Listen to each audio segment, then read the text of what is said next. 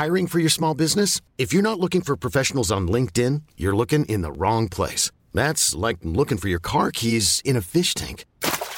LinkedIn helps you hire professionals you can't find anywhere else, even those who aren't actively searching for a new job but might be open to the perfect role. In a given month, over 70% of LinkedIn users don't even visit other leading job sites. So start looking in the right place. With LinkedIn, you can hire professionals like a professional. Post your free job on linkedin.com slash achieve today.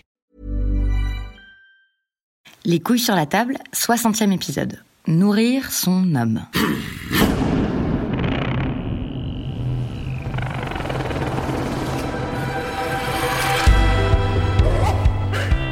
Dans cet épisode que je vous propose en deux parties, on va discuter de tous les liens qu'on peut faire entre masculinité et nourriture. Pourquoi quand on entend cuisinier, on pense à un chef étoilé, alors que quand on dit cuisinière, on pense plutôt à la dame de la cantine? Réputé particulièrement misogyne et violent, le milieu de la restauration a-t-il connu son moment MeToo? Le fait d'être élevé comme un garçon crée-t-il une relation différente à la nourriture? Pour y répondre, ma première invitée, c'est Nora Boisouni, qui est entre autres journaliste culinaire et autrice du livre Féminisme, publié en 2018 aux éditions Nourriture Fu, un essai savoureux dans lequel elle décortique les rapports entre sexisme et cuisine, nourriture et domination masculine. Alors c'est une lecture que je conseille à tout le monde parce que c'est drôle, c'est bien sourcé, c'est court et c'est dense et ça vous fait à jamais changer votre regard sur votre assiette. Et il faut que je précise que j'avais lu et aimé ce livre avant que Nora ne devienne l'une de mes amies les plus proches et que par ailleurs, euh, elle collabore régulièrement avec Binge Audio. Voilà pour les présentations. On démarre avec un extrait d'une émission qui va peut-être, comme à moi, vous faire grincer des dents. On est en 1975 sur une chaîne de la télévision publique et voici ce que déclare un grand critique gastronomique interviewé par Bernard Pivot. Les femmes sont meilleures cuisinières que les hommes. Non, les femmes ne font pas la cuisine, elles font de la cuisine, mais elles font elles ne font pas la cuisine. La meilleure preuve, c'est qu'il n'y a jamais eu de grands chefs qui étaient femmes, qui sont, qui sont des femmes. Il n'y a jamais eu un grand auteur gourmand qui ait été une femme. Et ça, ça s'explique de différentes manières. D'une part, parce que faire être un grand chef, c'est beaucoup de travail, c'est très dur, c'est très difficile. Et euh, je sais bien que maintenant, euh, il y a les, les, cuisines sont climatisées, il y a le gaz et l'électricité, c'est quand même beaucoup moins dur qu'autrefois, mais c'est quand même un boulot extrêmement dur. Mais en, en, en général. Parce que les femmes ont du talent en cuisine. Certainement pas. Certainement pas. Voyons enfin, ça se saurait, on, les verrait avoir inventé un plat, on verrait un Bocuse femme, on verrait quelque chose comme ça. un Bocuse femme. C'est pas mal. Un Bocuse Un Bocuse femme, quoi. Articulé, parce que. Oh le féminin, c'est le féminin, justement, pour les femmes derrière. Oui, et, ben c'est bien. Voilà. Et la meilleure preuve, puisque vous parlez de féminin, eh ben, chef n'a pas de féminin, vous allez dire une chefesse? Cheftaine. Cheftaine, Ouais, la, chef, la, la, la cheftaine de l'étoile d'or. Vous aurez bonne alors j'ai vu cet extrait dans un grand classique des documentaires féministes qui s'appelle euh, Miso et Mazo, réalisé par le collectif Les Insoumises à la même époque. Et elle se moque du bonhomme en faisant remarquer qu'en fait, les femmes font de la cuisine gratuite et les hommes de la cuisine rentable. Alors est-ce que c'est toujours vrai aujourd'hui? En France, les cuisines professionnelles des restaurants sont-elles toujours majoritairement masculines? C'est ce que je commence par demander à Nora Boisouni quand on regarde les cuisines professionnelles des restaurants, euh, alors les chiffres sont un peu anciens maintenant, il faudrait vraiment refaire euh, un topo euh, sur les chiffres euh, plus actuels. Mais il y a quelques années, on constatait que 94% des chefs de cuisine de restaurants en France étaient des hommes. C'est les hommes qui, en plus, souvent vont se dire ah moi c'est ma grand-mère qui m'a donné envie de faire la cuisine. Je la regardais dans sa cuisine à faire des raviolis que des hommes qui ont une anecdote qui est liée à une femme de leur entourage, une maman, une sœur, une tante, euh, qui leur a donné cette vocation. Euh, en revanche, qu'on voit, et Pierre Bourdieu le, le, décrit très bien dans la domination masculine, je vais dire sa phrase parce que, enfin, je vois même pas comment la formuler autrement tellement elle est, elle tombe, elle tombe tout juste. Euh, il dit que, euh, en fait, les, les, mêmes tâches peuvent être nobles et difficiles quand elles sont réalisées par des hommes, ou insignifiantes et imperceptibles, faciles et futiles quand elles sont accomplies par des femmes. Il nous rappelle qu'il y a une différence euh, dans notre esprit entre cuisinier et cuisinière. Le cuisinier, c'est le cuisine restaurant. La cuisinière, c'est celle qui est chez elle et qui fait à manger pour la famille. Et de la même manière, on peut retrouver cette différence, cette dichotomie avec couturier et couturière, puisque les couturiers, on pense aux grands couturiers, on pense à Yves Saint Laurent, on pense à Christian Dior.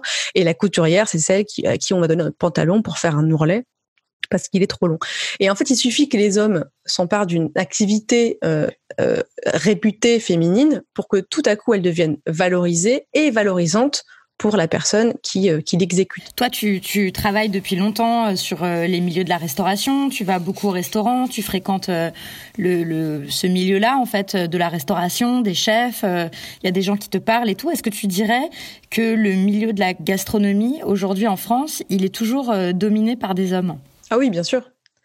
Bah, il est dominé par des hommes depuis longtemps, puisque là, ils sont toujours pas morts en fait. Euh, ils sont ils sont vieux ou pas si vieux que ça, euh, mais euh, ils sont très organisés, comme dans énormément de domaines d'ailleurs, énormément de secteurs. Hein. Les hommes sont plus organisés en réseau que les femmes, et et surtout on voit que les si on parle de violence en cuisine, parce qu'on en parle de plus en plus, euh, il y a une omerta incroyable qui règne dans ce milieu. Personne, tout le monde a peur de parler, mais comme dans plein de milieux. Hein, mais aujourd'hui, moi des témoignages de jeunes femmes. Donc on se dit oui, euh, les, les jeunes, ils sont plus comme ça, les stéréotypes, euh, c'est archaïque aujourd'hui on est beaucoup moins sexiste qu'avant, les garçons sont moins misogynes, etc. Euh, non, euh, c'est faux. Enfin, euh, moi j'ai des témoignages de jeunes femmes, de jeunes filles qui sont dans des écoles d'hôtellerie-restauration, qui sont prestigieuses, qui sont réputées et qui me racontent les remarques qu'elles se farcissent de la part de camarades comme de professeurs, hmm. hommes. et dans les cuisines c'est la même chose. Enfin, on entend des choses incroyables. Le compte je dis non chef, le compte Instagram de Camille Moncarnel, donc qui, qui recense, elle, elle publie des témoignages de, gens qui travaillent dans la restauration, euh, il y a qu'à lire ce qui est publié. C'est terrifiant, c'est glaçant. C'est des, des, agressions sexuelles, des agressions euh, physiques du harcèlement moral, des violences, euh, ça ne change pas. En fait, ce qu'il faudrait, ce qu'il faudrait ajouter à, à, la formation de ces élèves, ce sont des cours justement euh, ben, d'antisexisme, des choses, euh, faire de la pédagogie là-dessus. Ça ne change absolument pas. Il y a des violences dans toutes les cuisines de France. Euh, un, un, un pote cuisinier m'a dit si tu ne veux plus manger dans les restaurants où il y a des violences en cuisine, tu n'iras plus au restaurant. La réalité est là, et ce sont effectivement les femmes en premier lieu qui, qui en font les frais. En fait, on le voit très bien. Il suffit qu'il y ait deux mecs qui soient au poste à responsabilité pour que personne n'ose les contredire ou leur faire remarquer que ce qu'ils viennent de faire est inacceptable, euh, que ce comportement est un comportement misogyne, sexiste et violent. Et, tout le monde a peur, en fait. Il y a une, peur qui règne dans ce milieu, qui est la peur d'être euh, grillé. C'est ce qui revient blacklisté, grillé, euh, plus jamais retrouvé de travail. Est-ce qu'il y a eu un MeToo dans le milieu de la gastronomie Est-ce que cette domination masculine commence à être contestée? Le MeToo de la restauration, il n'est pas encore advenu parce que la gastronomie, c'est le précaré français, c'est important, il faut pas y toucher, mais comme le cinéma. Euh, comme tous ces milieux prestigieux, euh, le festival de Cannes, bah nous on a dans la gastronomie il y a euh, le Michelin. On ne peut pas aujourd'hui, enfin on ne peut pas, si on, peut, mais c'est compliqué de se dire je vais être la personne qui va faire tomber un tel. Donc ça n'est pas devenu, il y a une omerta, les gens ont peur de parler, est-ce les gens ont peur de ne pas trouver de travail Et encore une fois, comme dans tous les milieux, les femmes ont peur d'être les chueuses d'être la relou. Et vu que c'est un milieu où il y a un turnover extrêmement important, c'est-à-dire qu'il y a très peu de gens qui, euh, deviennent seniors, hein, euh, c'est beaucoup de juniors, beaucoup de gens qui, qui papillonnent dans les établissements parce que c'est des métiers très compliqués. Euh, c'est des métiers où tu as envie d'autre chose. Si tu veux fonder une famille, par exemple, tu bouges un peu. Les horaires sont très contraignants. Tout est très contraignant. C'est des métiers très difficiles et extrêmement mal payés. Donc, il y a énormément de turnover. Du coup, tu te dis, vu que tout le monde se connaît, si je si je fais chier entre guillemets si je fais des, des, remarques à celui qui me balance des commentaires sexistes ou des mots en cul à longueur de journée, je trouverai plus jamais de travail. Hmm. Donc cette omerta, elle est là aussi pour ça. Tu as peur de, de, te retrouver au chômage et d'être grillé. Et il y a plein de gens qui ont parlé et qui euh, ont parlé en se disant de toute façon, je vais changer de voix. Donc je peux m'exprimer parce que je veux plus hmm. continuer là, ça m'a dégoûté. Plein de jeunes qui ressortent dégoûtés au bout d'un an, seulement au bout de six mois de stage. Euh, à qui on dit des, des, à qui on tient des propos abominables en disant habitue-toi quoi. Ça sera comme ça pendant toute ta carrière. T'es une femme ou bien t'es homo ou bien t'es noir. Hmm. mais est-ce que tu penses qu'il y a une spécificité à la misogynie dans le milieu de la cuisine? Encore une fois, pour moi, c'est la promiscuité qui. Euh, c'est la promiscuité et c'est aussi euh, les horaires. C'est-à-dire que quand tu finis tous les jours à passer minuit, il y a un moment où tu sors beaucoup avec tes collègues aussi. Il y a beaucoup d'alcool dans ce milieu et c'est des gens très jeunes. Donc ça fait beaucoup de facteurs euh, de, entre guillemets, dérapage jusqu'à l'agression, qui, rappelons-le, n'est pas un dérapage. donc il y a la promiscuité, les horaires décalés, le, les beuveries parce qu'il y en a, la drogue parce qu'il y en a, la jeunesse des gens. Ça fait un cocktail explosif, surtout pour des jeunes qui commencent à travailler à 15 ans. Parce que c'est ça qu'il faut dire, contrairement à beaucoup de milieux, les, les, premiers stages et l'alternance, tu la commences à 15-16 ans. Donc, tu as des, enfants, on est un enfant à 15 ans, tu as des enfants qui débarquent dans des restos, dans des cuisines et qui vont prendre des mauvais réflexes, mais qui les ont déjà eus, ces mauvais réflexes, à l'école, puisqu'à l'école, on a déjà des professeurs qui leur font des remarques sexistes ou bien qui leur apprennent que oui, une femme en cuisine, tu la traites comme tu as envie de la traiter. Ou bien dire à des femmes, à des jeunes filles, bah, habitue-toi aux mains au cul, tu en auras toute ta carrière. Donc si tu si t'es pas si t'as pas la peau assez dure pour euh, pour prendre sur tes épaules euh, toute l'agression que tu vas et les micro que tu subiras, bah, fais autre chose. Donc c'est un milieu qui est spécifique et aussi parce qu'il y a cette pression euh, du vernis, euh, du joli vernis de la gastronomie française. Tu veux pas être celui ou celle qui va briser le, ce truc-là. Euh, quand tu es journaliste, c'est c'est quand même assez différent en termes de, travail, d'âge, de, de, hiérarchie aussi. Il y a une hiérarchie qui est très très importante encore euh, dans la cuisine. Le chef, c'est le boss. Il y a un boss, c'est lui. Tu dis amen au chef. Tu réponds oui chef. Rien que ça. Euh, T'as plein de milieux où c'est pas le cas. Dans l'armée, c'est le cas, mais c'est pas pour rien. C'est parce que la hiérarchie de la cuisine est une hiérarchie militaire. Est-ce que ça a toujours été euh, aussi misogyne, aussi sexiste? Est-ce qu'il y a toujours eu euh, une domination des hommes sur ce milieu de la gastronomie, historiquement? Historiquement, il y a toujours eu un entre-soi masculin. Ce sont les hommes qui ont créé la gastronomie, pas la cuisine, hein, c'est différent, mais la gastronomie, euh, la technicité de la cuisine, euh, qui ont codifié euh, la cuisine, qui ont intellectualisé la cuisine, donc on pense aux critiques gastronomiques après, qui ont rationalisé, je pense à Auguste Escoffier, qui a inventé la brigade de cuisine, qui s'appelle donc une brigade, un terme militaire, qui rappelle donc la hiérarchie qui, est encore euh, encore celle-ci aujourd'hui, c'est-à-dire qu'on n'a pas changé de hiérarchie. Et beaucoup de chefs aujourd'hui, beaucoup de, plus ou moins jeunes chefs disent qu'il faudrait changer déjà aussi le, statut du chef de cuisine, qui euh, n'a pas à être le roi soleil, quoi. Dans l'Hexagone, la haute gastronomie, ça a été une cuisine de cours qui a été inventée par des types qui, en fait, euh, pour beaucoup, faisaient la cuisine pour les armées.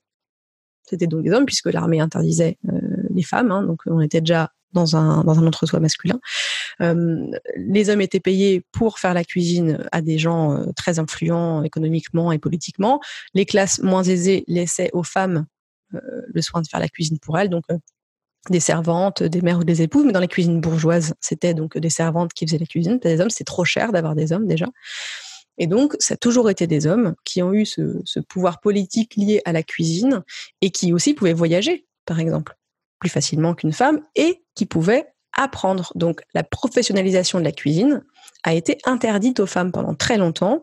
Euh, on a des, espèces de guildes qui ont interdit aux femmes de, pouvoir faire des apprentissages dans des restaurants euh, alors qu'on apprenait aux femmes euh, à faire la cuisine et la couture euh, à l'école. Les cours d'économie domestique étaient dispensés aux femmes pendant que les hommes avaient des cours bah, de travaux manuels, de, de, de menuiserie, de plein de choses, de mécanique, etc les femmes, elles devaient apprendre à tenir un foyer, mais dans, dans, un but uniquement privé, en fait les hommes, eux, avaient le droit d'aller passer des diplômes, donc de devenir pro, donc d'être payés pour. Et on en revient justement à ce qu'on disait au début de l'épisode sur euh, être rémunéré pour ce travail, qui est un travail de reproduction sociale, qui est un travail encore dans le domaine du care, donc du soin, euh, où les femmes sont euh, en plus grand nombre dans ce, dans ce secteur-là.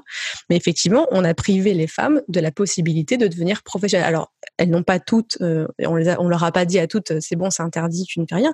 La preuve avec les mères lyonnaises, euh, donc toutes ces donc Jenny Brasier la plus connue euh, qui euh, sont les premières restauratrices à ouvrir des restaurants et à être rémunérées pour et à avoir une des étoiles Michelin pour et à former des, des gars comme Bocuse qui elles en fait sont des femmes qui étaient cuisinières dans des familles bourgeoises et puis, bah, les, des crises économiques sont passées par là, les guerres sont passées par là. Donc, on a dû séparer ces cuisinières pour faire des économies. Donc, elles sont allées ouvrir des restaurants avec l'argent qu'elles avaient reçu de leur emploi dans des familles aisées. Encore aujourd'hui, euh, si on regarde qui sont les, les chefs les plus prestigieux, ceux qui ont des étoiles Michelin, ceux qui reçoivent des récompenses et tout, Euh, Il y a beaucoup plus d'hommes, mais c'est aussi un travail de défrichage qui n'est pas forcément fait par euh, les enquêteurs et enquêtrices euh, des guides Michelin, du guide Michelin pour ne citer que lui, euh, ou par les critiques gastronomiques.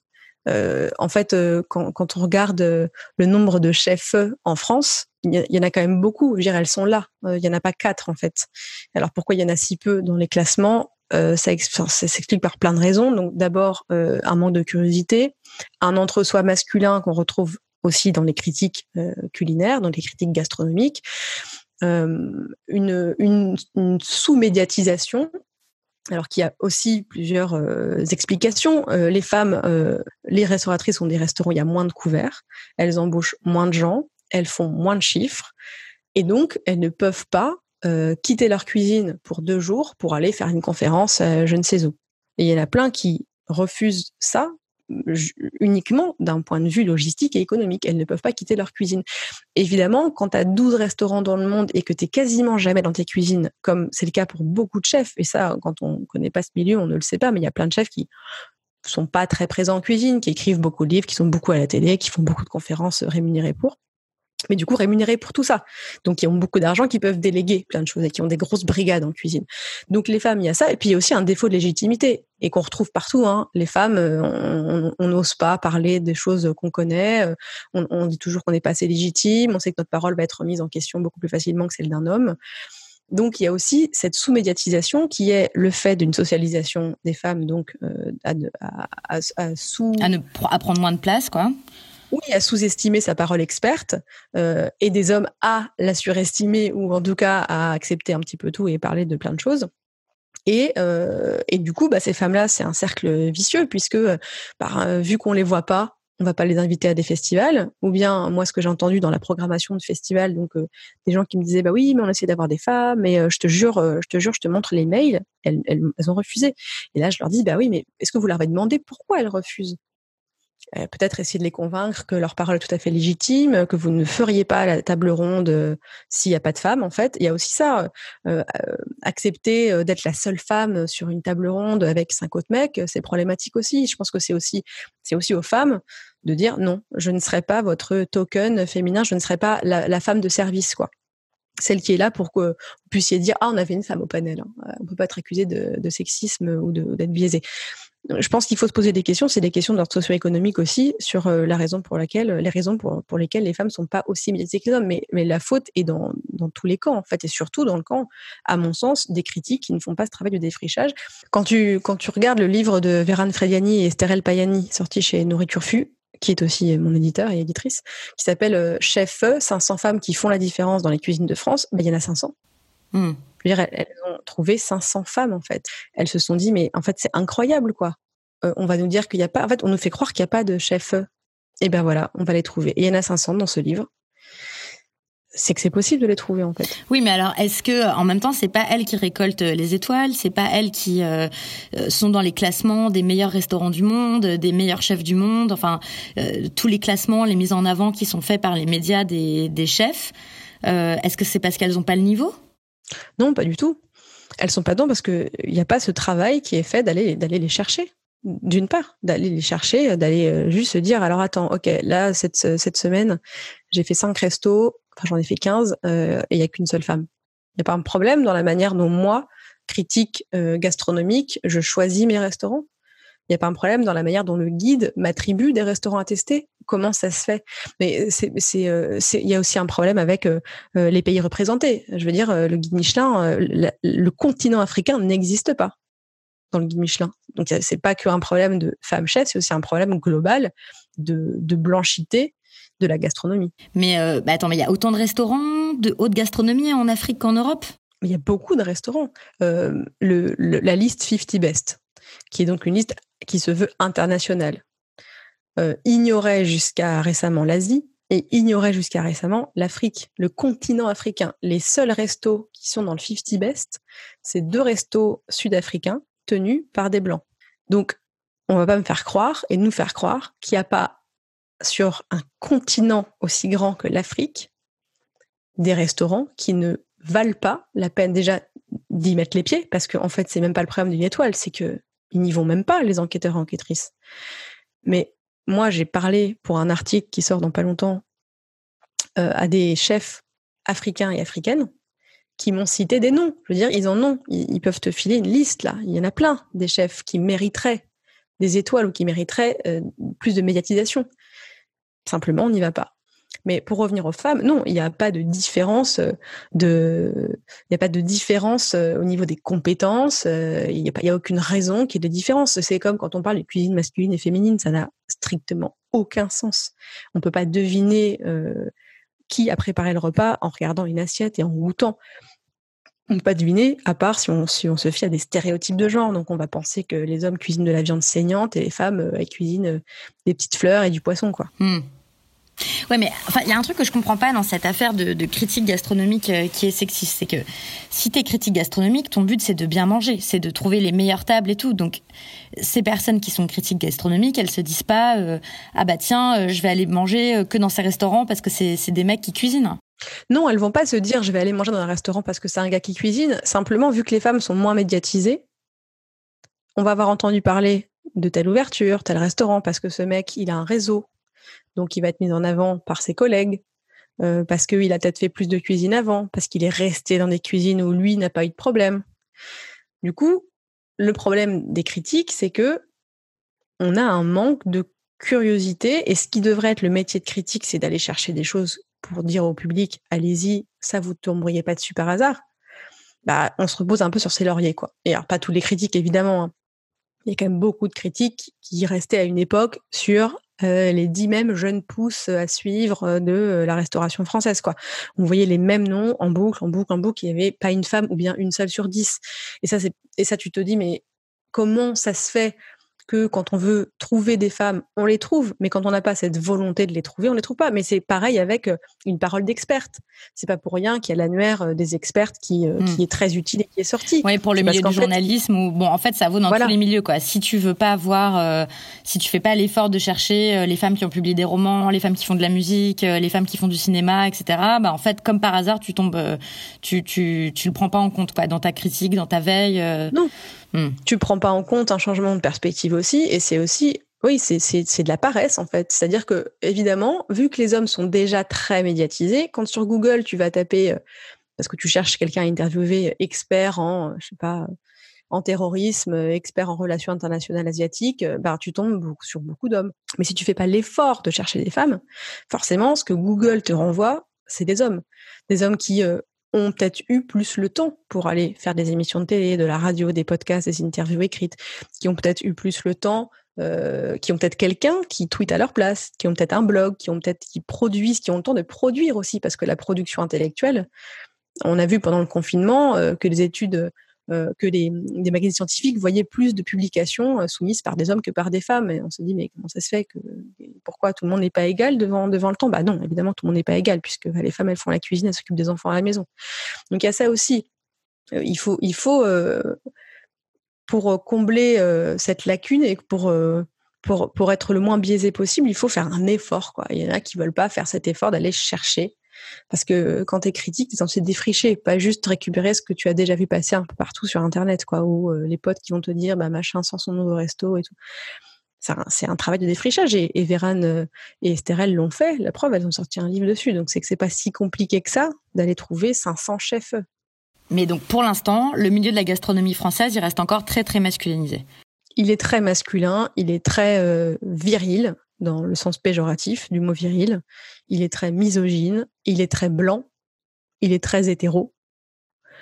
Il est de plus en plus sensible à des questions euh, de genre, des questions environnementales. Donc ça change. Hein. Ce serait faux de dire qu'il y a un statu quo. Il y a un statu quo dans les violences, parce que moi j'espérais euh, qu'on me dise bah non ça a vachement changé euh, j'ai moins de violence qu'avant moi qui travaille dans la restauration depuis 10 ans etc non quand tu as des jeunes de 17 ans qui te racontent ce qui leur arrive tu te dis mais qu'est-ce qui se passe en fait? Mais il y a un manque de pédagogie. Après il y a des chefs euh, qui ont aujourd'hui une quarantaine d'années qui travaillent depuis plus de bah, du coup depuis qu'ils ont 15 ans mais qui ont ouvert leur propre restaurant il y a une dizaine d'années qui te disent eux-mêmes moi j'ai merdé moi, au début, j'ai reproduit ce qu'on m'a appris. Parce que c'est ça le problème. C'est que quand tu es un gamin de 15 ans, tu débarques, tu prends des mauvais réflexes et tu te dis, c'est comme ça que ça fonctionne la cuisine, en fait. Il faut hurler sur les gens et il faut les insulter si la viande est trop cuite. Donc, tu vas reproduire ça avec tes équipes, si tu as la chance de pouvoir ouvrir un restaurant. Et puis voilà, et puis le, truc continue, quoi. C'est des bonnes habitudes à prendre, c'est de la pédagogie à faire auprès des jeunes. Mais comme tout, comme partout, comme, comme on devrait faire déjà dans les établissements scolaires, euh, sans distinguo entre la restauration et. Hiring for your small business? If you're not looking for professionals on LinkedIn, you're looking in the wrong place. That's like looking for your car keys in a fish tank. LinkedIn helps you hire professionals you can't find anywhere else, even those who aren't actively searching for a new job but might be open to the perfect role. In a given month, over 70% of LinkedIn users don't even visit other leading job sites. So start looking in the right place. With LinkedIn, you can hire professionals like a professional. Post your free job on linkedin.com slash achieve today.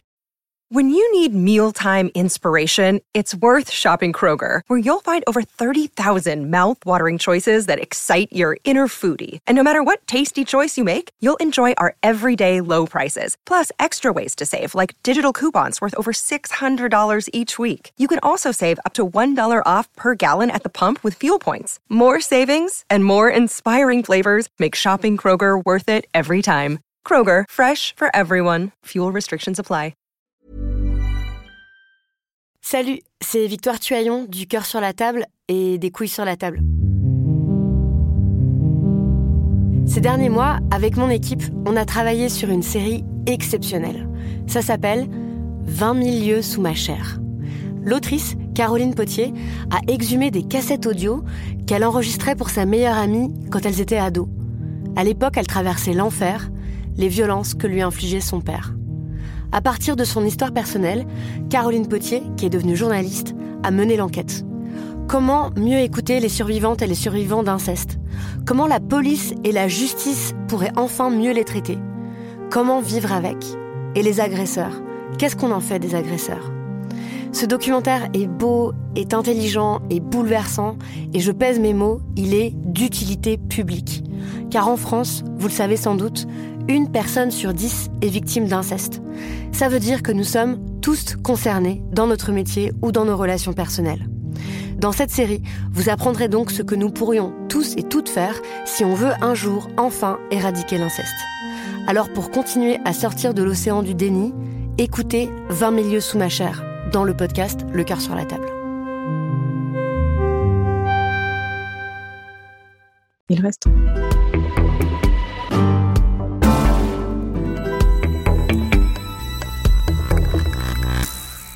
Euh, dans ton livre, tu fais aussi remarquer que donc ce partage-là qu'on a vu entre qu'est-ce que c'est une cuisinière, qu'est-ce que c'est un cuisinier, euh, ça se retrouve aussi dans le marketing des produits de grande consommation. Et c'est vrai qu'avant de lire ton livre, j'avais pas du tout euh, réalisé ce, ce truc-là. Tu peux nous dire ce qu'on voit du point de vue du genre quand on se balade dans les rayons d'un supermarché et qu'on commence un peu à réfléchir aux marques? Alors du point de vue des marques, en fait c'est pareil. quand quand j'étais en train d'écrire le bouquin, j'ai pas pensé. Et puis un jour, j'arrivais pas à dormir et je me suis dit, oh mais attends, attends, attends la confiture Bonne Maman, les compotes maternes, les yaourts Maminova. Il hmm, n'y a pas un petit, un petit chemin. Donc je me suis dit, ok, donc c'est quoi les marques avec des, bonhommes, quoi, avec des mecs identifiés, soit avec des prénoms, soit avec une égérie. Et je me suis dit, mais alors il y a Captain Igloo, ok, il est pêcheur, on le sait. Don Patillo, les pattes, hein, il est prêtre. Ducrot, c'est un chef. Euh, après, il y a les entrepreneurs, hein, Giovanni Rana, Michel Augustin qui se présente comme entrepreneur, etc. Il y a Uncle Benz, qui donc est riziculteur, mais c'est sa femme qui fait à manger quand il invite 43 potes euh, à bouffer son riz. Dans les, publicités, ouais.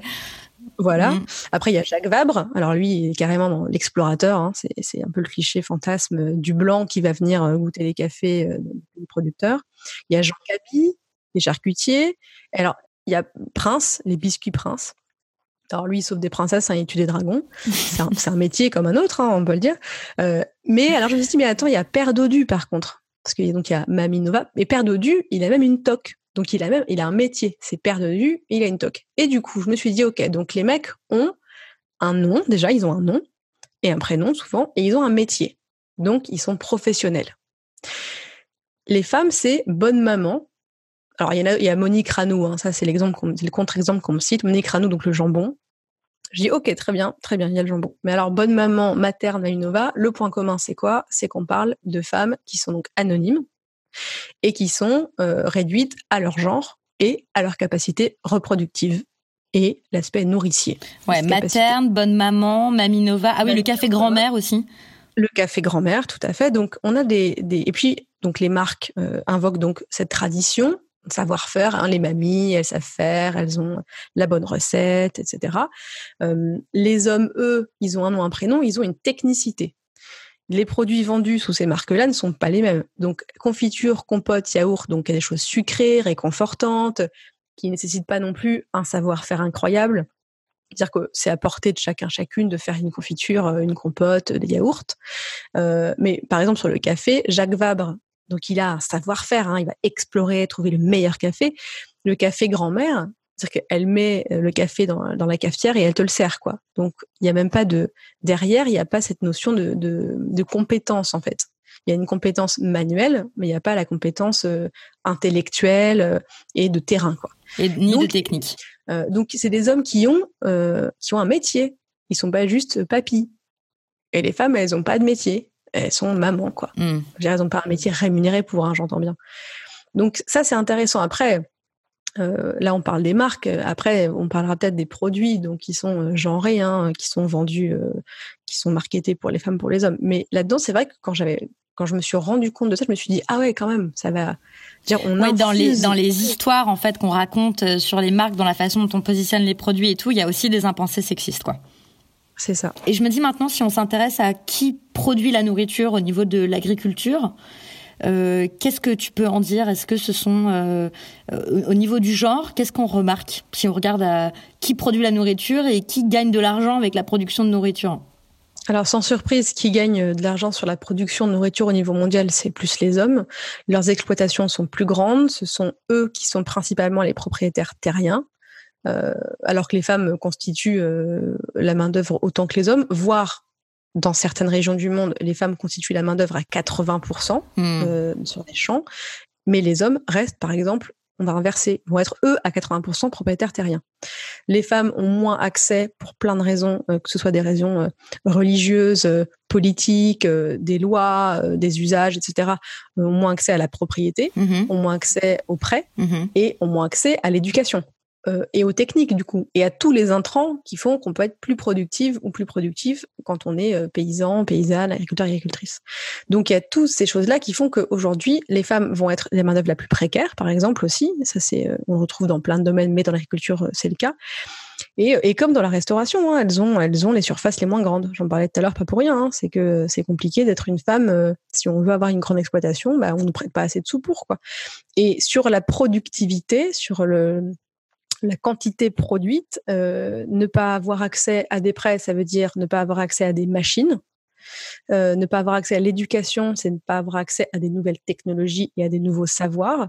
Ne pas avoir accès aussi euh, à la politique locale, ne pas pouvoir faire partie euh, d'alliances de paysans, de coopératives, etc. Euh, bah, c'est ne pas avoir de pouvoir politique, d'influence sur les lois, d'influence sur l'économie, de rencontrer des gens qui peuvent aussi euh, te présenter des nouvelles technologies, des nouveaux intrants.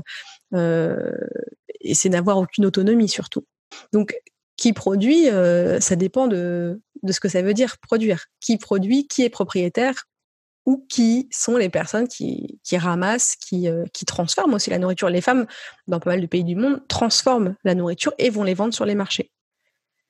Euh, c'est aussi un, une grosse différence. Après, tout dépend des régions. Hein. En France, on a encore euh, beaucoup plus d'agriculteurs que d'agricultrices. Euh, après, c'est compliqué en France parce que, euh, par exemple, il a fallu le temps des années 80 pour avoir un statut de conjoint collaborateur pour les femmes. Donc, ça veut dire qu'avant, elles travaillaient de façon, on va dire, clandestine, hein, puisqu'elles n'avaient pas de retraite, d'indemnité. Donc, en fait, quand ton époux était agriculteur et que tu l'aidais, tu n'étais pas toi avec un statut quand tu travaillais en fait quand tu travaillais avec bah, lui c'était pas reconnu comme un travail ouais. Tu, bah, justement tu l'aidais quoi. Mm. considéré comme une aide et donc quand ton mari mourait toi tu n'avais rien cotisé quoi. Tu n'avais pas de retraite tu n'avais pas de congé payé tu n'avais rien. Euh, ça a changé dans les années 80 mais aujourd'hui euh, dans mon souvenir c'est euh, 30 euh, et quelques pourcents sont des femmes en agriculture en France. Alors elles ont les plus petites surfaces elles ont plus souvent une petite surface on peut faire plus de bio, par exemple. Donc, c'est aussi un des moyens de valoriser euh, les femmes dans ce domaine-là, c'est de leur d'avoir l'exploitation en bio ou des petites quantités produites que tu peux vendre plus cher à, l'export, par exemple. Hein. Je pense à des pays d'Afrique de l'Ouest notamment, où tu as plein d'initiatives là-dessus, de la FAO euh, notamment, pour aider euh, des agricultrices à, développer des cultures très valorisées en Occident, par exemple, mais qui du coup peuvent être valorisées sur des petites surfaces. Le problème en France sur l'agriculture et ces chiffres-là, c'est qu'on a beaucoup d'agricultrices qui sont des femmes bientôt retraitées. Donc, je pense qu'il faut attendre encore quelques années pour avoir un chiffre euh, pertinent, puisque beaucoup, beaucoup vont partir, vont arrêter ça. Il y a quelques jeunes qui arrivent, mais je pense qu'aujourd'hui, il est un peu tôt pour euh, tirer des conclusions sur euh, le paysage agricole français en termes de genre. il me semble que peut-être dans 2-3 ans, ou même peut-être 5 ans, on aura, sera plus clair quand, quand toutes ces femmes-là seront parties en retraite, hmm. de voir ce qui reste en fait. Euh, j'aimerais maintenant qu'on parle du rapport des hommes et des femmes euh, à la nourriture, à un niveau, euh, au niveau du, du comportement. donc là, j'aimerais qu'on parle de du rapport qu'on a selon notre genre aux quantités qu'on avale, avant de parler du type de nourriture. Tu fais remarquer que dans ton livre, qu'en fait, être un homme, c'est euh, donc ne pas être élevé de la même manière avec le, même type de, de préoccupation ou de soucis. Euh, par exemple, euh, très jeunes, les, enfants, si c'est des filles, elles vont être encouragées à se préoccuper de leur poids, des quantités qu'elles avalent, euh, et les hommes beaucoup moins. J'ai retrouvé cette étude Ipsos qui date de 2015 sur les régimes. On sait qu'à l'âge adulte, euh, les hommes sont beaucoup moins nombreux que les femmes à avoir suivi un régime. Il y a un tiers des hommes qui ont déjà suivi un contre plus de la moitié des femmes, alors même qu'ils souffrent plus de surpoids ou d'obésité. Euh, est-ce que les hommes ont moins de pression que les femmes sur ce qu'ils mangent et notamment sur les quantités qu'ils ingèrent? Sur les quantités et sur les calories. C'est-à-dire que c'est pas la même chose. Euh, on peut euh, avaler beaucoup, beaucoup, beaucoup de fromage blanc, c'est hypocalorique, alors que si on avale beaucoup, beaucoup, beaucoup de frites, c'est hyper calorique. Mmh. Euh, les hommes ont moins de pression que les femmes, évidemment, puisqu'ils ne sont pas euh, jaugés, euh, leur valeur n'est pas leur corps, en fait, dans notre société aujourd'hui. Donc, il y a moins d'injonctions à la minceur ou à manger sain, tout c'est quand même pas la même chose. on a, en fait, les, les hommes, l'excès est quelque chose qui est vu comme viril. C'est viril de beaucoup manger. La bonne chair, c'est quelque chose de masculin. Ça montre qu'on a goût à la vie et qu'on se préoccupe pas euh, de questions environnementales et de santé. Chez les femmes, il y a ce qu'on appelle la nutritionnalisation des aliments. C'est-à-dire que les femmes choisissent plus que les hommes des aliments pour le rapport nutritif et les hommes pour le plaisir que ces aliments les procurent. Donc, en fait, il y a des hommes aussi qui veulent prouver que euh, ben, ils mangent ce qu'ils veulent, euh, c'est pas grave, je peux manger de la charcute, on s'en fout. alors que on apprend à chacun et chacune que faire attention à la valeur nutritive et aux calories et compter les calories de ce qu'on avale, c'est quand même très féminin. Et ça, c'est le marketing, euh, l'industrie mode beauté, euh, les magazines féminins qui apprennent très rapidement aux hommes et aux femmes qu'on n'est pas égaux devant ce qu'on avale et devant ce qu'on devrait avaler.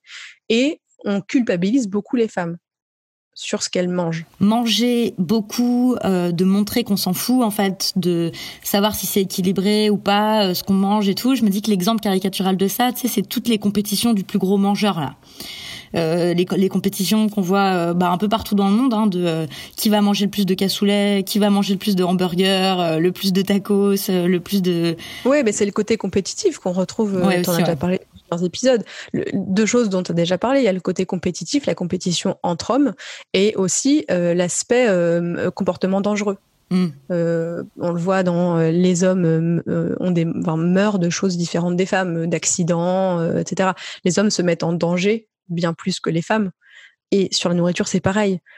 Quand l'OMS publie une enquête, publie une étude sur euh, euh, le caractère cancérogène de, charcuterie, donc de, viande transformée, et qu'on sait que le cancer colorectal tue les hommes euh, en majorité, et que les mecs derrière te disent on peut plus rien manger, mmh. mmh. d'accord, je peux plus rien faire, je peux plus boire, je peux plus fumer, que tu as toutes les associations tous les agriculteurs, les maires de France, M-A-I-R-E-S, hein, euh, principalement des hommes, hein, qui euh, montent au créneau euh, le jour même en disant bah d'accord, on peut plus rien faire de toute façon dans ce pays, on diabolise la viande. Non, on ne diabolise pas la viande. on diabolise rien d'ailleurs. On, émet des conseils, on émet des, précautions en fait de consommation parce qu'on voit que les hommes ont des consommations différentes des femmes et que ça peut mener à des cancers. Mais effectivement, l'excès a toujours été euh, euh, quelque chose de valorisé chez les hommes et la restriction alimentaire euh, est valorisée chez les femmes. Le, self-control, quoi, le fait de faire attention, comme on dit, faire attention à ce qu'on mange, même à comment on s'habille. Hein, mais sur la nourriture, c'est ça. Il faut tout le temps se, se restreindre, se surveiller.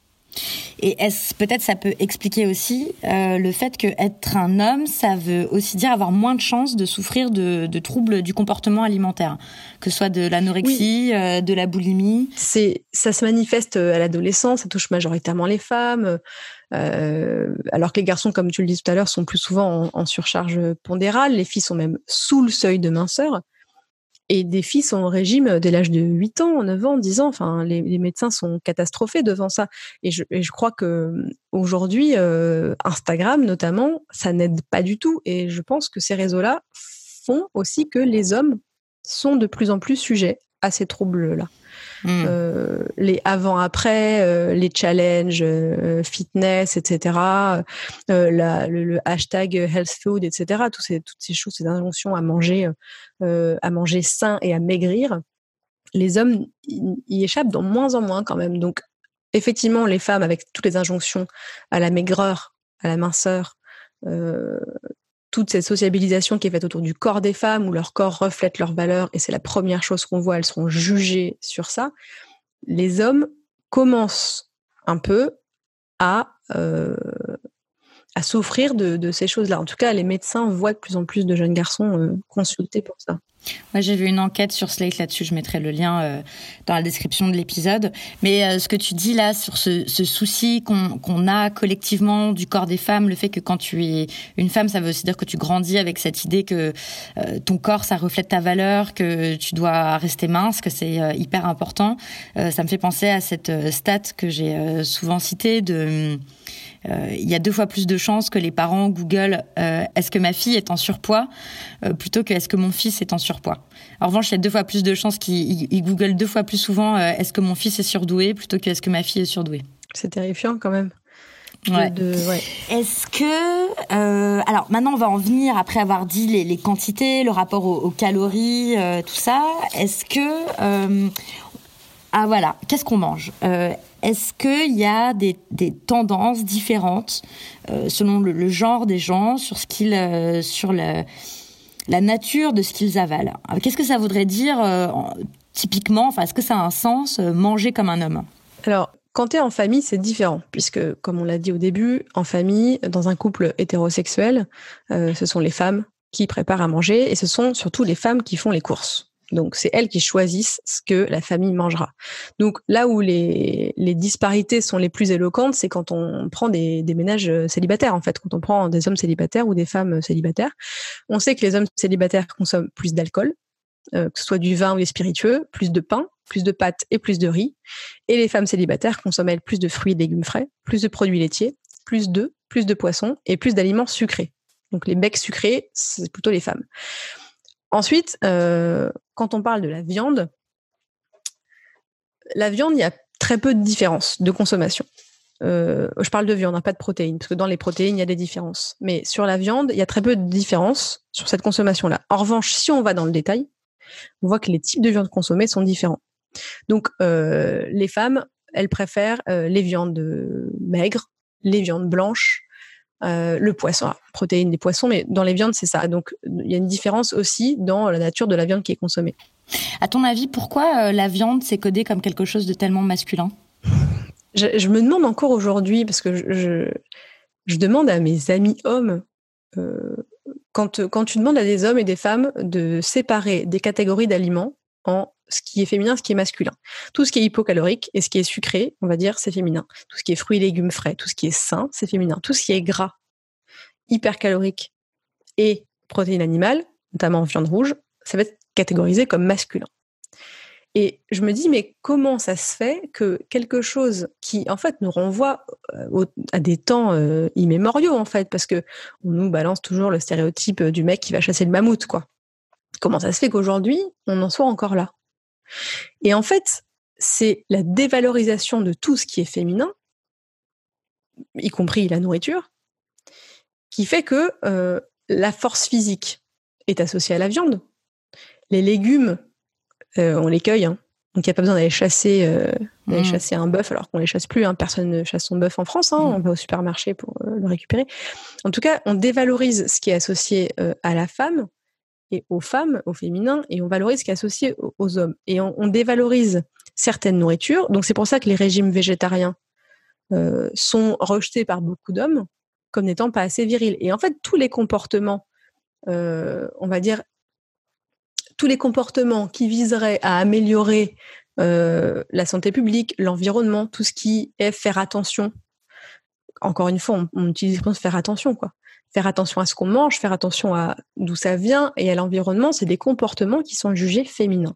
Sur la viande, j'ai vraiment l'impression que c'est des, des stéréotypes, euh, vraiment des trucs qui datent d'il y a super longtemps, quoi.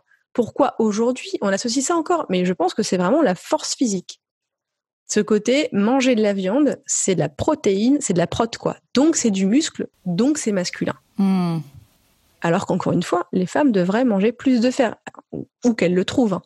Mais au contraire, on devrait se dire, bah, vu que les femmes ont besoin de plus de, euh, de B12, de fer, etc., c'est aux femmes qu'on devrait associer la viande, quoi. C'est à elles qu'on devrait euh, Hmm. marketer euh, tous ces produits très protéinés. Non, non, c'est uniquement une question de force physique. C'est pas, c'est même plus de la santé. Là, on est vraiment dans autre chose. Et justement, c'est là encore qu'il y a la différence entre les femmes qui choisissent un aliment pour son apport nutritif et les hommes qui le choisissent pour autre chose, notamment pour le plaisir ou pour le prestige social, puisque la viande a été longtemps associée au prestige social.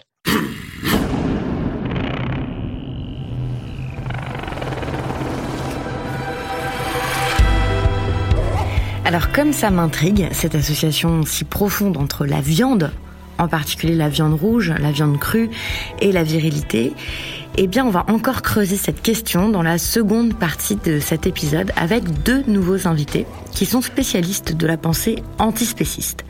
C'est-à-dire que ce sont des gens qui réfléchissent au rapport de domination qu'entretient l'humanité avec le monde animal et qui nous expliqueront les liens qu'ils voient entre sexisme, spécisme, autrement dit entre la domination des animaux et la domination masculine, mais aussi d'autres formes de domination sociale. Voilà, c'est dans la seconde partie de cet épisode.